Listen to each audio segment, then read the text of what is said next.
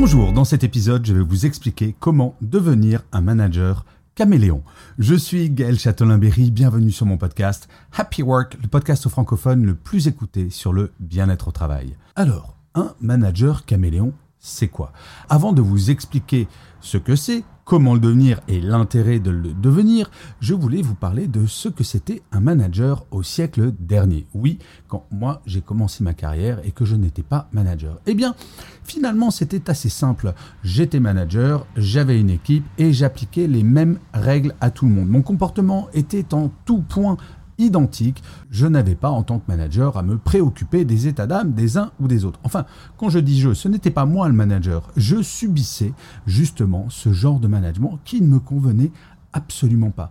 Et oui, chacun, nous sommes des individus différents, avec des attentes différentes et avec un mode relationnel différent et des raisons d'être motivés totalement différentes. Eh bien, le principe du management caméléon, c'est exactement ça, de savoir s'adapter à chaque personne, de développer son empathie, histoire de ne froisser personne, histoire de motiver tout le monde, histoire d'essayer de comprendre que chaque individu est différent.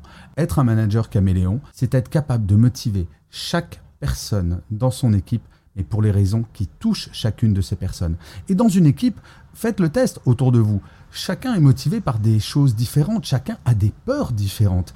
Et si jamais le manager n'est pas caméléon, il va paradoxalement au même moment, en disant la même phrase, potentiellement motiver une personne et totalement démotiver l'autre. Alors comment est-ce que l'on devient un manager caméléon? Alors déjà, le tout premier point, c'est de se rendre disponible. Je suis toujours frappé de constater que beaucoup de managers imaginent que leur première mission, c'est de passer leur vie en réunion. Eh bien non, la première mission d'un manager, c'est d'être là pour son équipe. Un manager sans son équipe, ce n'est rien. Il doit donc être disponible. Et si vous faites partie de ces managers qui ont un nombre incalculable de réunions chaque jour et chaque semaine, eh bien bloquez dans votre agenda des plages horaires sur lesquelles vous êtes 100% disponible pour votre équipe. Et dites-le à votre équipe. Le lundi matin, le mercredi après-midi et le vendredi matin, par exemple, je suis totalement à votre entière disposition. Donc en un, c'est de se rendre disponible. Et en deux, c'est d'être à l'écoute de votre équipe, de comprendre quels sont les moteurs de la motivation, de libérer la parole véritablement. Et pour libérer la parole, il faut exprimer très clairement que tout peut être dit, qu'il n'y a aucun tabou. Il faut exprimer des choses qui sont un peu tabous en entreprise. Par exemple, dire aux membres de votre équipe, vous avez le droit d'être démotivé et venez m'en parler si c'est le cas. Je suis là pour essayer de vous accompagner, pour essayer de faire en sorte que chaque jour qui passe, quand vous venez travailler avec moi, ce soit un plaisir. Lever un certain nombre de tabous comme la démotivation, comme le burn-out, comme ce genre de choses va permettre à votre équipe de réellement être elle-même et à chaque individu de savoir que eh ben, si un matin je suis démotivé, je peux faire toc toc toc à la porte de mon manager ou de ma manageuse et de lui en parler librement. Vous savez, j'adore ce que fait Fiat au Brésil dans une de ses usines. Au début de journée, avant de passer le portique, chaque ouvrier et ouvrière doit appuyer sur un bouton. Il y a le vert, tout va bien. Le orange, bah, ça va pas top, mais bon, ça va, je peux travailler. Et le rouge, ça va vraiment pas ce matin. Eh bien, si l'on appuie sur ce bouton rouge chez Fiat au Brésil, nous sommes reçus immédiatement par un représentant de la DRH et par mon manager. Eh bien, vous savez quoi? Sur une année, 80% des salariés ont appuyé au moins une fois sur ce bouton rouge. Et donc, c'est vraiment l'idée de cette libération de la parole. C'est de dire à chaque membre de votre équipe, sentez-vous libre de parler.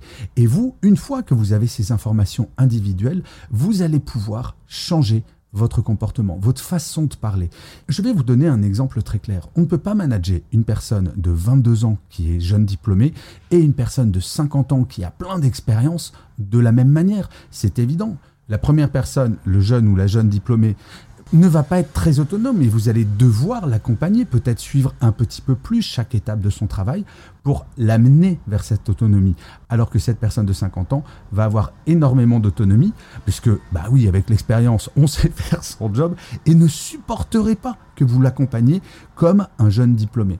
Eh bien, c'est ça, le manager caméléon, c'est de s'adapter non seulement aux personnalités de chaque personne, mais également à l'expérience, aux attentes. Et pour cela, il faut s'intéresser aux gens. Je crois que le management, c'est avant tout une question d'aimer les gens, au sens le plus noble du terme. Alors quel est l'impact de ce type de management? Eh bien il est très simple, la fidélisation et la motivation. Se sentir écouté par son management, sentir que véritablement le manager s'adapte à chacune des personnalités, à chacune des situations et ne va pas imposer exactement les mêmes règles à tout le monde, c'est motivant et on va avoir envie quotidiennement de rester avec ce manager. C'est une étude Gallup qui avait montré que plus de 50% des démissions étaient dues au management. On quitte un manager, pas nécessairement une entreprise ou un travail.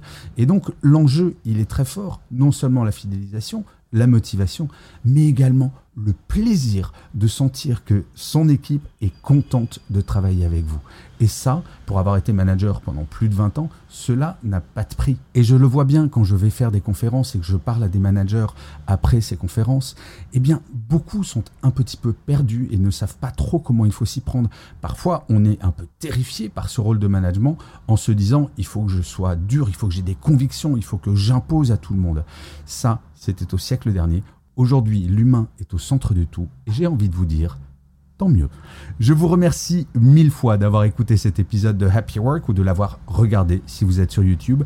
N'hésitez surtout pas à vous abonner sur votre plateforme préférée. Cela va vous prendre 3 secondes et ça va permettre à Happy Work de durer encore très longtemps. Et en plus, de vous à moi, ça me fait super plaisir. Je vous dis rendez-vous à demain et d'ici là, plus que jamais, prenez soin de vous. Salut les amis.